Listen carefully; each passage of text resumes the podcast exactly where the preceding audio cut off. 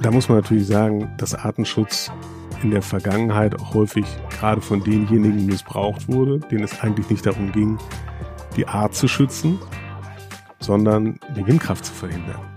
Das waren diejenigen, die in ihrer Nachbarschaft keine Windenergieanlagen sehen wollten und weil andere Argumente nicht gezogen haben und gesagt, oh, ich habe da einen Vogel gesehen. Das passiert heute noch.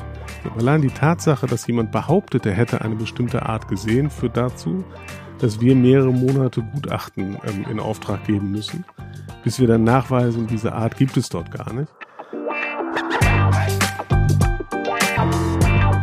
Die Wirtschaftsreporter. Der Podcast aus NRW.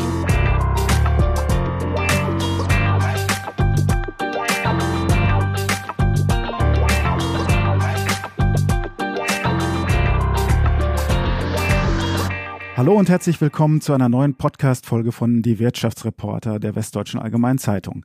Bei mir ist Milan Nitschke, Geschäftsführer des Windenergieunternehmens SL Naturenergie aus Gladbeck. Schön, dass Sie da sind, Herr Nitschke. Hallo. Ja, herzlich willkommen. Mein Name ist Ulf Meinke und ich bin Watz Wirtschaftsredakteur. Bei uns geht es diesmal im Podcast um die Frage, was sich dreht in NRW oder was sich eben auch nicht dreht in NRW.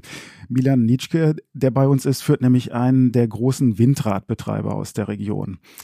Ja, die Frage, wie, wo und zu welchen Preisen unser Strom produziert wird, die betrifft uns ja letztlich alle. Aber manche Menschen betrifft das Thema auch ganz unmittelbar, wenn bei ihnen in der Nachbarschaft ein Windrad gebaut werden soll dann entsteht oft Konfliktstoff. Ein Zielkonflikt lautet etwa Klimaschutz gegen Artenschutz. Aber auch generell sind Windräder hochpolitisch. Die schwarz-grüne Landesregierung steht beim Thema Windkraft erheblich unter Druck, schrieb vor wenigen Tagen mein Landeskorrespondentenkollege Tobias Blasius. Denn im Koalitionsvertrag hat Schwarz-Grün im vergangenen Sommer vollmundig versprochen, bis 2027 landesweit 1000 zusätzliche Windräder bauen zu lassen. Aber im ersten Halbjahr lag der Zubau bei mageren 44 neuen Anlagen mit äh, kleinen 200 Megawatt Leistung, also kaum mehr als im vergleichbaren Zeitraum als Wüst und ähm, noch mit der FDP und nicht mit den Grünen regiert hat, der Ministerpräsident. Ja, das sind äh, Themen, die äh, uns natürlich was angehen und Herr Nietzsche auch ganz besonders, äh, denn er ist ein politischer Mensch und natürlich aber auch ein Mann jetzt aus der Windenergiepraxis. Wie nehmen Sie die äh, Situation wahr? Ist es einfach ein schwieriges Geschäft hier an Rhein und Ruhr Windräder zu bauen? Also das ist überall in Deutschland schwierig und äh, Zahlen sind ja bekannt. Wir brauchen tatsächlich sieben bis acht Jahre, von der Idee, ein Windrad zu bauen, bis dahin, dass wir es auch wirklich ans Netz bringen. Klingt so lange. Sieben, das, sieben das ist, magere Jahre, ja. Ne? Ja, absolut. Da muss man über eben auch diese sieben Brücken gehen. Mhm. Ähm, das ist viel zu lang. Wenn wir das in der Weise weiter praktizieren, werden wir die Energiewende nicht rechtzeitig schaffen. Da muss man sich einmal vergegenwärtigen. Es geht ja nicht nur um ein akademisches, abstraktes Ziel, das man sich mal gesetzt hat. Man hat, oh, bis da und dann müssen wir irgendwie so und so viel erneuerbare Energien haben. Es geht darum, schnellstmöglich Strom bereitzustellen. Wir brauchen hier im Land NRW schnellstmöglich mehr Strom. Und dann können wir uns solche Zeiten nicht mehr erlauben.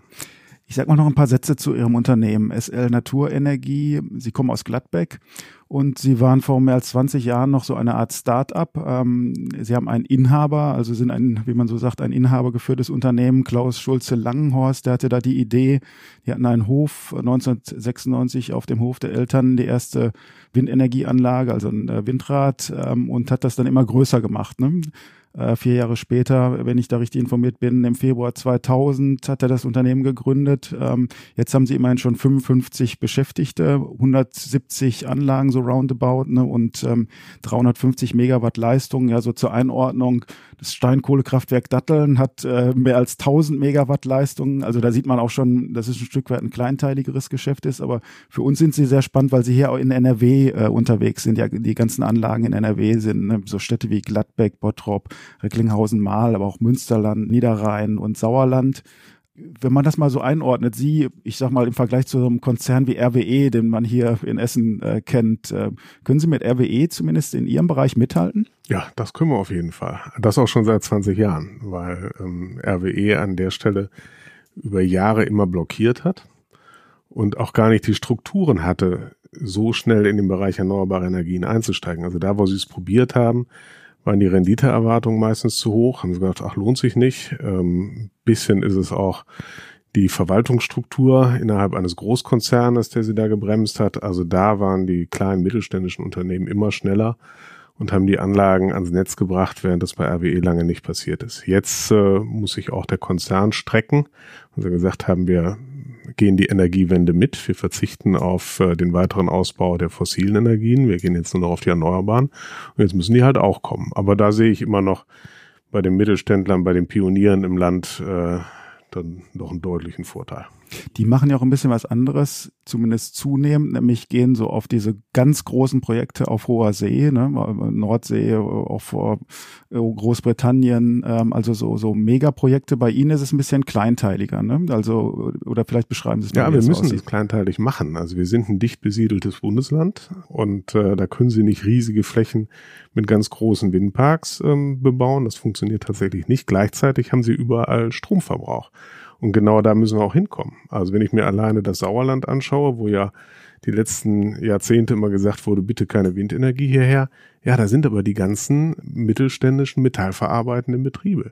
Die sind alle energieintensiv, die brauchen Strom. Und wenn es zukünftig keinen Strom mehr gibt aus Kohle und keinen Strom mehr aus Erdgas und aus Atom sowieso nicht, wo soll der herkommen? Das heißt, äh, die Unternehmen gehen jetzt selber langsam auf die Barrikaden, sagen, wir müssen gucken, dass hier Windenergie erzeugt wird bei uns in der Region auch wenn das eben jahrelang nicht opportun war. Und dann kann man aber auch da nicht 20, 30, 100 Anlagen hinstellen, sondern da muss man kleinteilig rangehen, dann sind das mal drei Anlagen, mal fünf, mal sieben, mal zehn Anlagen, manchmal auch nur eine einzelne.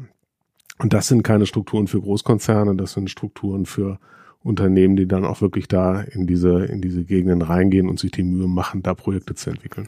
Wir sind ja in einer ganz besonderen äh, Situation, was die Energiewirtschaft äh, angeht. Äh, zum einen haben wir ja diverse Ausstiege zu organisieren. Äh, die ähm, Atomkraftwerke sind vom Netz gegangen, also das steht nicht mehr zur Verfügung. Die Kohle wird jetzt nochmal hochgefahren in der Krise, müsste aber auch vom Netz gehen. Also sprich, es müssen Alternativen her. Ähm, heißt das für Sie auch als Unternehmen konkret, äh, das Geschäft brummt bei Ihnen?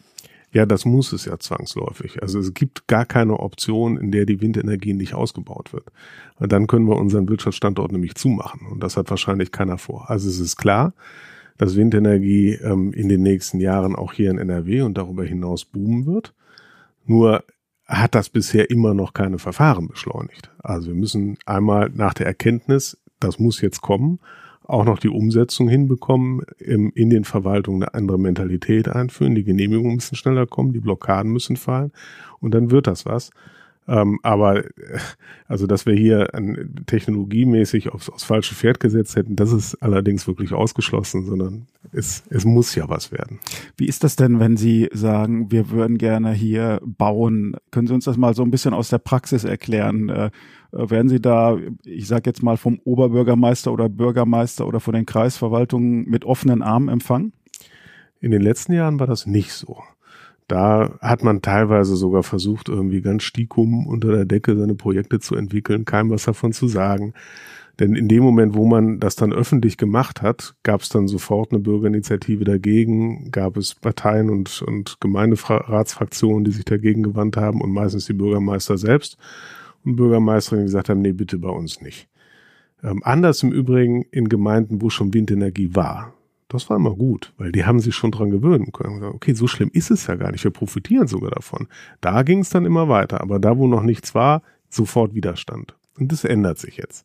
Also wir haben jetzt eine Situation, in der eigentlich jede Gemeinde, jeder Gemeindevorstand sagt, oh, wir müssen jetzt. Und dann lass doch gucken, dass wir das gemeinsam machen. Und für gemeinsam sind wir ja total offen. Wir haben ja selber keine Lust mehr auf diese Stikume-Art zu arbeiten. Das machen wir einfach nicht mehr, sondern ganz transparent, ganz offen. Wir machen das Angebot. Wenn wir hier eine Windkraftanlage errichten dürfen, wenn wir die hier betreiben dürfen, ja, dann gehört die natürlich auch mit zum Ort. Und dann müssen die Bürgerinnen und Bürger auch vor Ort davon profitieren können. Müssen auch die Gemeinden profitieren können. Wenn da noch Stadtwerke, Gemeindewerke sind, können die sich auch gerne beteiligen. Genossenschaften können sich gerne beteiligen. Damit es wirklich ein Gemeinschaftsprojekt im, im Ort wird. So, und wenn man das Ganze so betrachtet und sagt, oh, das ist nicht irgendein fremder Investor, der hier irgendwas will, sondern das ist etwas, was wir vor Ort gemeinsam entwickeln können, dann ist die Bereitschaft gleich viel größer. Und das erleben wir allerdings schon. Beteiligen heißt dann, dass man Miteigentümer an einem äh, Windkraftwerk äh, dann sozusagen wird. Oder wie sieht die Beteiligung aus? Sprich, was haben die Leute vor Ort davon wirklich? Also das, was wir gegenwärtig im Prinzip überall dort umsetzen, wo wir gegenwärtig Windkraftanlagen planen und bauen, das ist, dass wir zunächst einmal der Gemeinde zusagen, Gewerbesteuer wird zu 95 Prozent mindestens bei euch entrichtet. Das ist dann das, was ins Stadtsäckel geht. Das war früher auch anders. Da hat man Sonderabschreibungsmodelle gehabt und der Firmensitz war woanders und da kam gar nicht viel an. Nein, das muss in der Gemeinde ankommen. Das muss ins Gemeindesäckel. So, dann gibt es ähm, über das Erneuerbare Energiengesetz festgelegt noch eine Klausel, nach der für jede Kilowattstunde Strom, die produziert wird, 0,2 Cent auch wieder in den Gemeindehaushalt fließen. Kommt also nochmal zusätzlich Geld, das die Gemeinde verwenden kann, hinein. So, das ist aber nur die Gemeinde selbst. Man gesagt, okay, wenn ihr Stadtwerke habt, andere, die können sich auch tatsächlich als Gesellschafter im, am Eigentum beteiligen. Und es gibt die Möglichkeit, dass die Bürgerinnen und Bürger sich beteiligen können. Da ist es aber die Frage, macht man das, indem man sagt, ihr könnt Eigentum miterwerben? Weil damit ist auch immer ein Risiko verbunden. Und so ein Windkraftprojekt kann auch mal schiefgehen und dann stehe ich da und habe investiert und das Geld ist weg. Das wollen wir vermeiden, deswegen machen wir das auf eine andere Art und Weise, machen das über sogenannte Nachrangdarlehen. Das heißt, so wie früher Geld auf ein Sparbuch eingezahlt habe, kann ich das Geld jetzt hier investieren. Ich bekomme das fest verzinst jedes Jahr zurück. Und so eine Windkraftanlage ist auf mindestens 20 Jahre kalkuliert, also garantieren wir das auch für 20 Jahre. Also wenn Sie jetzt sagen, okay, im Ort XY, Gemeinde Oberkirchen, irgendwo. Dort wird eine Bürgerbeteiligung initiiert und dann habe ich die Möglichkeit, da Geld anzulegen als Bürger und bekomme 20 Jahre jedes Jahr mindestens 5% Zinsen für das, was ich da angelegt habe, ausbezahlt und nachher das Geld auch wieder zurück. Und das ist einfach eine, eine Geldanlagemöglichkeit, die im Vergleich zu anderen sehr lukrativ ist. Aber es ist nicht mit Eigentum und eigentümerischem Risiko, unternehmerischem Risiko verbunden, sondern es ist mit dem festen Zinssatz belegt. Und dann gibt's noch die Möglichkeit, weil er tatsächlich sich nicht jeder das leisten kann oder das leisten möchte. Und wir reden über Gemeinden häufig mit sieben, achttausend Einwohnern, weil meistens ländlich.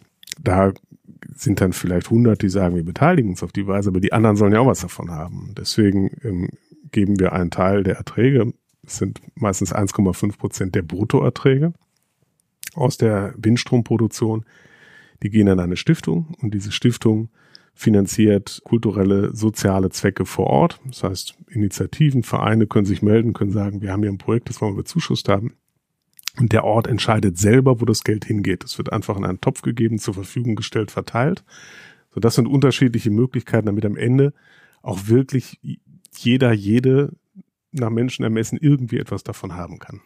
Jetzt haben Sie äh, beschrieben, wie Geld da gewissermaßen äh, auch Wunden vielleicht oder heilen kann oder Konflikte befrieden kann. Aber gleichwohl gibt's ja auch äh, weiterhin Konflikte. Ein Thema Artenschutz gegen Klimaschutz, also so Fragen wie äh, muss man Vögel oder Fledermäuse äh, schützen und äh, kann deshalb ein Windrad nicht bauen.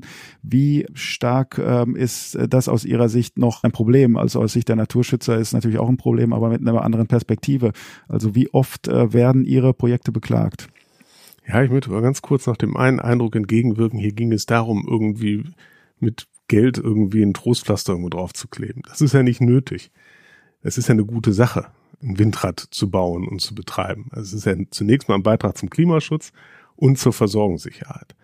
Aber es ist wichtig, dass die Menschen auch mitbekommen, dass das, was da gebaut wird, in ihrer Nachbarschaft mit zu ihnen gehört. Und die beste Möglichkeit, das zu verdeutlichen, ist zu sagen, ihr könnt auch davon mit profitieren.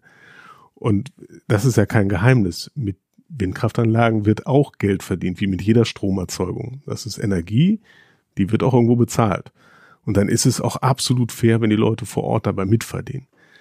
Also es ist kein, kein Trostpflaster oder irgendwie äh, ein Korrumpieren der öffentlichen Meinung, sondern es ist einfach nur eine faire Teilhabe daran, dass dort im Ort auf dem Grundstück der Gemeinde, auf dem Grundstück von Bürgerinnen und Bürgern Strom erzeugt wird, den wir alle brauchen. Ist ja auch legitim, finde ich, äh, von denjenigen, die da vor Ort sind, äh, die Frage zu stellen, was haben wir davon? Also, weil ich glaube, jeder wird erstmal grundsätzlich sagen, Windräder toll. Kritisch wird's dann, wenn es direkt vor dem eigenen Grundstück entsteht und dann äh, tauchen Fragen auf. Ne? Insofern würde ich sagen, also klar, Trostpflaster hin oder her. Ich hätte es auch gar nicht sogar so formuliert, aber wenn man weiß, ähm, ich kriege ein bisschen was da zurück davon oder ich habe auch was davon, kann ich auch verstehen, dass Akzeptanz eher, eher steigt. Ne? So ähnlich ist wahrscheinlich ähm, bei dem Thema ja, Artenschutz auch, ne? Also Klimaschutz, wir alle sind für Klimaschutz, wir wären ja auch alle für Artenschutz. Am Ende ist ja irgendwie eine Güterabwägung, ne? Ob man sagt, äh, man stellt ein Windrad dahin und geht auch das Risiko ein, dass da jetzt mal vielleicht ein Rotmilan reinfliegt und dann zerhäckselt wird, um es jetzt mal sehr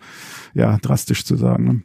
Ne? Ja, also erstmal ist Klimaschutz Artenschutz, weil die Arten sterben nicht, weil sie irgendwo gegen Windräder fliegen, ähm, sondern sie sterben, weil sich die klimatischen Bedingungen verändern und sie deswegen ihre Nahrungsräume nicht mehr finden und ihre Lebensräume nicht mehr finden. Und deswegen haben wir ein massives Artensterben. Das hat wirklich gar nichts mit irgendwelchen, äh, mit dem zu tun, was, was wir hier machen. Im Gegenteil. Also wenn wir es schaffen, durch eine saubere Energieerzeugung, weil den Strom werden wir immer verbrauchen. Ich habe mir inzwischen abgeschminkt, dass wir irgendwann mal im nennenswerten Umfang wirklich Energie sparen.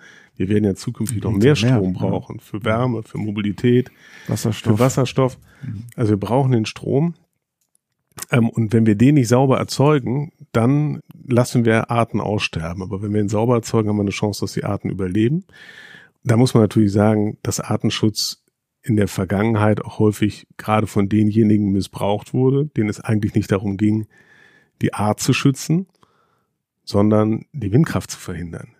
Das waren diejenigen, die in ihrer Nachbarschaft ähm, keine Windenergieanlagen sehen wollten und weil andere Argumente nicht gezogen haben und gesagt, oh, ich habe da einen Vogel gesehen. Das passiert heute noch, dass über Internetportale Vogelbeobachtungen gemeldet werden, ohne dass die belegt werden müssen. Aber allein die Tatsache, dass jemand behauptet, er hätte eine bestimmte Art gesehen, führt dazu, dass wir mehrere Monate Gutachten ähm, in Auftrag geben müssen, bis wir dann nachweisen, diese Art gibt es dort gar nicht. Und das ist ziemlich absurd, aber es hat sich in den letzten Jahren so eingebürgert. Zum Glück wird es jetzt gerade alles wieder zurückgedreht. Ähm, nur eines nochmal zum Thema Rotmilan. Jetzt mein Vorname ist Milan und das, das war nicht intendiert. Wir können auch Uhu, Schwarzstorch oder Seeadler sagen. Nee, aber das, also das ist tatsächlich so, dass, dass ich als Kind, und ich bin am Niederrhein aufgewachsen und ich habe mir immer gewünscht, einen Rotmilan zu sehen. Irgendwie naheliegend, ne? Und den gab's nicht. Heute gibt's sie überall. Ich kann eigentlich nicht mehr eine Autobahn entlangfahren oder über Felder gehen, ohne dass ich irgendwo einen Rotmilan sehe. Also die, die Zahl der Rotmilane hat sich deutlich erhöht. Und äh, wir haben jetzt mal auf, aufs ganze Bundesgebiet bezogen, also in der NRW hat sich das noch, zeigt sich das noch stärker, aber aufs ganze Bundesgebiet bezogen, haben wir heute anderthalb mal so viele Rotmilane wie vor 20 Jahren. Wir haben aber in dieser Zeit auch 30.000 Windenergieanlagen dazu bekommen. 30.000. Und die Rotmilane sind nicht ausgestorben, sondern ihre Anzahl hat sich immerhin veranderthalbfacht würde ich sagen, okay, das wird wohl eine ganze Menge konstruiert gewesen sein. Mhm. Das Problem, dass es diese Klagen gibt, äh, das haben Sie nach wie vor. Hm, das, bevor es überhaupt zu Klagen kommt, gibt es erstmal Einwendungen. Und die verlangsamen das Genehmigungsverfahren, weil die Behörden diesen Einwendungen nachgehen. Und dann kann es auch dazu kommen, dass am Ende noch geklagt wird. Wir haben immerhin eine positive Entwicklung. Wir hatten ursprünglich ein Zwei-Instanzen-Klageverfahren, das ist reduziert auf Ein-Instanz-Klageverfahren. Das heißt, es gibt jetzt nur noch die Verfahren vom OVG, da ist eine Kammer für zuständig für Windenergie. Das hat eine Menge Beschleunigung da reingebracht. Sehr positiv, dass das jetzt da tatsächlich auch vor Gericht von Experten bearbeitet wird und nicht von jedem einzelnen Amtsgericht, da die Richterinnen und Richter sich jeweils einlesen mussten. Das ist eine positive Entwicklung. Und mit dem, mit der Novelle des äh, Bundesnaturschutzgesetzes, jetzt mit der Neuauflage des Artenschutzleitfadens, der jetzt äh, unter der neuen Landesregierung auch rausgegeben worden ist, sehen wir da echt langsam Land. Das heißt, das Thema wird deutlich realistischer und gleichzeitig auch schneller bearbeitet. Da, wo wirklich geschützt werden muss, muss auch geschützt werden, ist ja keine Frage. Aber da, wo der Artenschutz nur herangezogen wird, um zu verhindern, da wird das jetzt ein Ende haben. Ein Thema, was ja auch sehr politisch äh, betrachtet äh, worden ist, ist das Thema Abstand. Also wie viel Abstand muss ein Windrad von äh, Bebauungen haben, von Häusern, äh, von den Menschen, die da wohnen. Ähm, dann waren diese 1500 Meter im Gespräch. Jetzt haben wir eine andere Regelung. Wenn Sie mal beschreiben, jetzt aber aus der Praxis heraus, was hat sich für Sie eigentlich da verändert? Wie war es früher? Wie war es jetzt? Wie sieht das dann aus? Ja, das Schlimmste in all den Jahren war die Verunsicherung. Und zwar nicht nur bei uns als Planer, Investoren. Also Sie müssen sich vorstellen, Sie haben da ein Projekt, da möchten Sie einen zweistelligen Millionenbetrag investieren, dafür, dass da irgendwann sauberer Strom produziert wird oder auch einen höheren. Und dann wissen Sie aber nicht genau, wie die geltende Rechtslage ausgelegt wird und wie lange es dauern wird und ob da noch eine Klage kommt und wie das ausgeht. Das heißt, sehr hohes Maß an Unsicherheit und das führt natürlich dazu, dass Investitionen nicht getätigt werden. Und auf der anderen Seite haben wir aber auch immer Unsicherheit gehabt bei den Gemeinden und Kreisverwaltungen. Da arbeiten Beamtinnen und Beamte, die arbeiten da und sind natürlich zuallererst mal auch Menschen, die gucken, dass sie sich einen Überblick verschaffen, was dürfen sie, was dürfen sie nicht.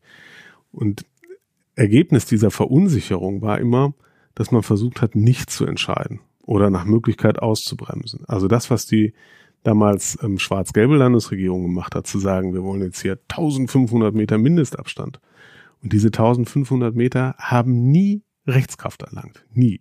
Die standen einfach nur da einmal auf Papier und waren nie wirksam, aber haben alle verwirrt.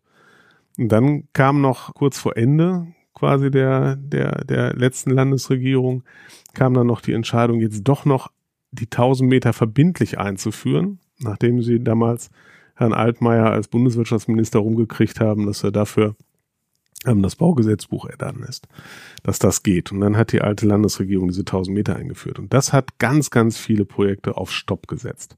Die hatten eine Chance, umgesetzt zu werden und da war die Chance auf einmal weg. Wir haben auch solche Projekte gehabt. Von einem Tag auf den anderen tot. Das war eine Katastrophe. Die Hälfte der potenziellen Projekte in NRW ist so ausgebremst worden. Und jetzt hatte eben die neue Landesregierung, Schwarz-Grün, dann doch endlich, endlich, man ist ja schon eine Zeit lang im Amt, aber endlich die Kurve gekriegt und jetzt sollen endgültig diese 1000 Meter Mindestabstand fallen. Und dann kann man auch wieder im Zweifel 999 Meter nehmen, die dann vorher ausgeschlossen waren. Es gibt ja grundsätzlich ein geltendes Recht, wie weit eine Windenergieanlage von Wohnbebauung entfernt sein darf. Wie nah dürften Sie denn dann ran? Also sind da noch 300 Meter erlaubt oder was? Wir, wir dürfen so nah dran, dass eine bestimmte Dezibelzahl an Schallemission abends nicht überschritten werden kann. Und da ist es wirklich ganz egal, was es ist. Das kann ein verarbeitender Betrieb sein, das kann ähm, äh, das kann äh, im, Land, im, im, ländlichen Bereich kann das ein, äh, ein Stall sein, der einen Ventilator hat. Es ist völlig egal. Sie haben immer die gleiche Maßgabe. Im Außenbereich dürfen es nicht mehr als 45 dBA sein. Bei reinen und allgemeinen Wohngebieten darf es nicht mehr als 35 dBA sein. So, irgendwo ein, ein, ganz leiser Kühlschrank liegt irgendwo bei 40 dBA, damit Sie eine Vorstellung haben. Also es darf nicht mehr als plus minus irgendwie das Geräusch eines Kühlschranks sein, das bei Ihrem Gebäude ankommt. Innerhalb des Gebäudes hören Sie es dann gar nicht mehr. Und jetzt kommt es darauf an, wie groß ist die Windkraftanlage, dann können Sie berechnen, wie weit die wegstehen muss. Das ist dann immer angemessen. Das ist nicht eine willkürliche Mindestabstandsfestlegung, sondern das ist wirklich immer an der Situation angemessen. Die darf nicht näher an sie rankommen, weil dann wäre ein Geräusch zu hören, das darf nicht sein. So, und deswegen wird die entsprechend weit weg geplant. Dann sind sie bei mindestens, weiß ich nicht, 450, 500 Metern, häufig bei, bei 700, 750, 800 Metern. Aber sie, ähm, kommt dann auch nicht auf die Meterzahl an, weil der Effekt ja entscheidend ist, man darf dadurch insbesondere abends nicht von, von einem Geräusch gestört werden. Und würde es doch kommen, dieses Geräusch, dann würde auch im Nachhinein gesagt werden, ja Leute, ihr haltet euch nicht an die Genehmigungsauflagen, ihr müsst die Anlage entweder abregeln oder ganz ausstellen, ganz abschalten, wenn ihr es nicht hinkriegt. Also da gibt's auf der anderen Seite auch ein Recht, dass diese DBA-Zahl dann wirklich nicht überschritten wird. Also am Ende äh, letztlich geht's vor allem um Lärmvermeidung, Lärmschutz sozusagen bei dem äh, Windkraftausbau, wenn man es mal äh, auf den Punkt bringt. Das ist also das, das ist das relevante Recht, das Bundesemissionsschutzgesetz, das alle Emissionen berücksichtigt. Jetzt gibt es keine Geruchsemissionen, aber es gibt eben eine Lärmemission daraus. Wenn sich da was dreht, ist klar, da ist Wind im Gange, das wird ein Geräusch haben, aber es darf eben nicht bis zum Gebäude ähm, in der bestimmten Stärke ankommen. Schalten Sie Anlagen auch manchmal nachts ab tatsächlich? Gibt es bei Ihnen Anlagen, die Sie nachts abschalten? Die wir nachts abschalten, beziehungsweise ähm, auf einen, äh, auf einen ähm, leistungsschwächeren Modus hm. schalten. Das heißt, sie gehen dann nicht auf Volllast, wo sie vielleicht eine etwas höhere Geräuschentwicklung hätten, sondern werden abgeregelt und produzieren dann aber auch abends weniger Strom. Da gab es jetzt aber zum Beispiel, und das ist jetzt auch wiederholt worden, in der Zeit der Energiepreiskrise ist dann auch die Entscheidung getroffen worden, diese Regelung abends kann man auch aussetzen, weil letzten Endes ist im Prinzip schon wichtiger ist, dass wir Strom haben und dass die Strompreise nicht wieder so irrsinnig durch die Decke gehen, wie das im letzten Jahr der Fall war, als dass am, am Abend ich ein Kühlschrankgeräusch höre. Also da muss man auch sagen, okay, das ist dann auch zumutbar, aber das ist jetzt äh, im letzten Winter und einmal so umgesetzt worden, diesem Winter auch. Und danach wird es wahrscheinlich wieder zurückgestuft, dass man die Anlagen dann wieder abregeln muss. Aber ich finde, die wenigsten Leute tatsächlich hören das. Und da, wo sie ein Geräusch hören, da muss man dem auch nachgehen und gucken, ob das vielleicht einen technischen Grund hat, den man abstellen kann. Also Sie spüren auch jetzt tatsächlich dann vor Ort durch den Regierungswechsel in NRW, ähm, da ist ja eine Farbe dann ausgetauscht worden, eine andere ist geblieben. Also die CDU ist geblieben in der Regierung, auch der Ministerpräsident mit Herrn Wüst. Aber ähm, die FDP ist raus, stattdessen die Grünen und Ihr Effekt ist vor Ort tatsächlich bei der Windenergie. Gibt es da schon Veränderungen jetzt? Ja, weil langsam Klarheit Einzug hält, weil die Menschen, die in den Behörden arbeiten, so langsam wissen, okay, es gibt da jetzt keine Grauzone mehr, sondern die Politik hat sich jetzt eindeutig entschieden, die Windenergie muss kommen, die brauchen wir. Ehrlich gesagt hätte das ähm, Verfassungsgerichtsurteil dafür schon gereicht, weil Beamte, Beamtinnen, Beamte sind auf die Verfassung verpflichtet und das Urteil ähm, des Bundesverfassungsgerichtes war ja sehr eindeutig, dass Klimaschutz ein Verfassungsziel ist und entsprechend ähm, auch alles dafür getan werden muss, das Klima zu schützen bei der Energieerzeugung. Deswegen hätte man auch vorher schon sagen können, alles, was möglich gemacht werden kann, um Windenergie auszubauen, muss möglich gemacht werden. Aber jetzt gibt es auch das Signal von der Landesregierung, dass das passieren soll. Aber da muss man auch ehrlich sein, Politik kann immer nur einen Teil machen. Das, was wirklich das Umdenken herbeigeführt hat, war der Angriff Russlands auf die Ukraine, wo wir erst einmal gesehen haben, dass Unvorstellbares auf einmal doch geschehen kann und wo wir festgestellt haben, dass wir energiepolitisch die letzten Jahre einfach un unglaublich dumm waren. Also das kann man eigentlich keinem erklären, dass wir eine komplette Energieversorgung darauf aufgebaut haben, im Wesentlichen russisches günstiges Erdgas beziehen zu können. Von einem Land, wo wir immer wussten, dass es nicht wirklich stabil ist und kein stabiler Lieferant ist. Es ist ungefähr genauso dumm, wie wir in der Vergangenheit ganz selbstverständlich davon ausgegangen sind, dass wir den Großteil unserer Produktion nach China auslagern können und dass uns das wirtschaftlich nicht irgendwann mal auf die Füße fallen würde.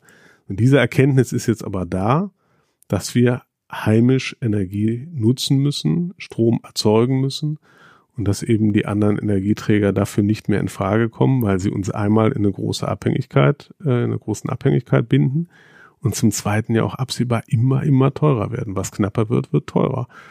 Und ja, wir sehen die ersten Unternehmen, die sich das nicht mehr leisten können. Und während wir vor drei Jahren vielleicht noch vom einen oder anderen eher milde belächelt wurden, von wegen, ja, ja, eben, ne, wenn der Wind mal weht und so, sind die jetzt alle quasi in der Standleitung da und wollen Strom haben. Mehr Strom, als wir gegenwärtig liefern können, weil wir halt nicht genügend neue Anlagen bauen dürfen, weil die Genehmigungen noch so lange dauern. Aber das findet sich halt auf Dauer. Im Moment könnte ich unsere Stromproduktion drei, vier, fünf Mal verkaufen an ähm, NRW-Unternehmen, die dringend Strom brauchen.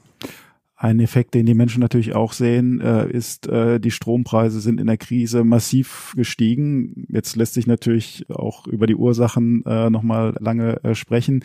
Ganz einfach gesagt, die Energieerzeuger, zu denen Sie ja auch gehören, die waren die Gewinner in der Krise. Äh, die Energieverbraucher sind die Verlierer in der Krise und die Verbraucher, das können Haushalte sein. Wir verbrauchen hier gerade auch Strom, wenn wir eine Aufnahme machen.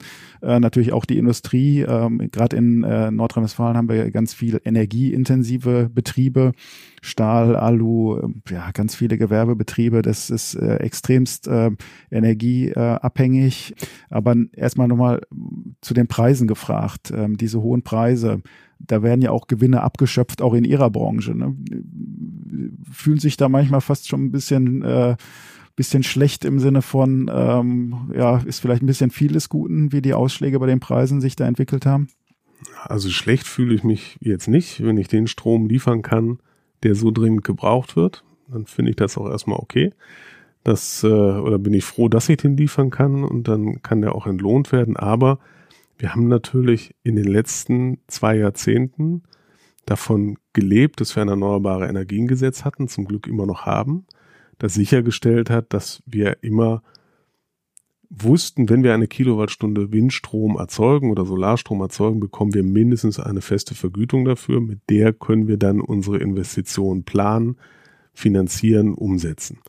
So wie gesagt, 20 Jahre, das ist der Zeitraum, auf dem man sowas plant. Und für 20 Jahre ist diese Vergütung auch sichergestellt. Und nur so konnten wir überhaupt in den vergangenen Jahren Wind- und Solarenergie ausbauen. Und nur deswegen gibt es auch nicht drei, vier Konzerne, die das machen, die das ja immer schön liegen gelassen haben in der Vergangenheit, sondern es gibt tausende Unternehmen, ähnlich wie unseres, die sagen, okay, wir bauen jetzt einfach konkret vor Ort, auch ganz kleinteilig, weil wir diese Sicherheit übers Gesetz haben. Wenn man jetzt auf der einen Seite immer eine Sicherheit übers Gesetz hat, da muss man aber auch sagen, okay, dann kann ich wenn jetzt die Preise so durch die Decke gehen, auch nicht erwarten, dass ich die hundertprozentig mitnehmen kann. Deswegen haben wir uns als Unternehmen und auch äh, mit äh, dem Landesverband Erneuerbare Energien und mit anderen äh, Akteuren vor Ort haben wir uns dafür ausgesprochen, dass es eine vernünftige Abschöpfung gibt. Also das, was damals mit Übergewinnsteuer und anderen diskutiert wurde, war schnell vom Tisch, wo man gesagt hat, ah, Steuer, das kriegen wir jetzt nicht hin.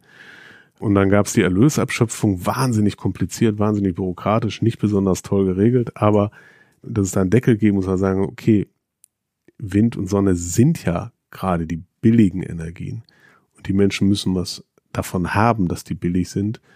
Das haben wir dann schon äh, auch so vertreten gesagt, okay, dann schöpft eben ab. Das ist dann in Ordnung. Also ich finde gut, wenn die Erneuerbaren sich auch am Markt beteiligen können wenn sie manchmal auch einen Marktgewinn mitnehmen können, weil das hilft auch, sie sinnvoll zu steuern und sinnvoll zu vermarkten.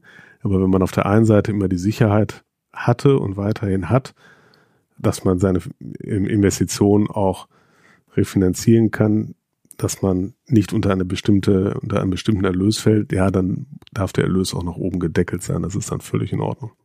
Die Hoffnung ist ja, dass irgendwann mal, aber das ist dann wirklich äh, aus meiner, aus meinem Bauchgefühl heraus, sage ich jetzt mal, weil ich glaube, das kann man nicht messen, äh, die die Preise durch Erneuerbare auch fallen. Aber jetzt sind wir, glaube ich, echt noch in der Phase, wo noch so viel zu investieren ist in Netze, ähm, auch in neue Anlagen, dass ich nicht glaube, dass wir in absehbarer Zeit wirklich fallende Strompreise haben. Ne? Nee, also was wir am Strommarkt sehen, ist, dass immer, wenn der Wind weht, die Strompreise fallen. Das sieht man.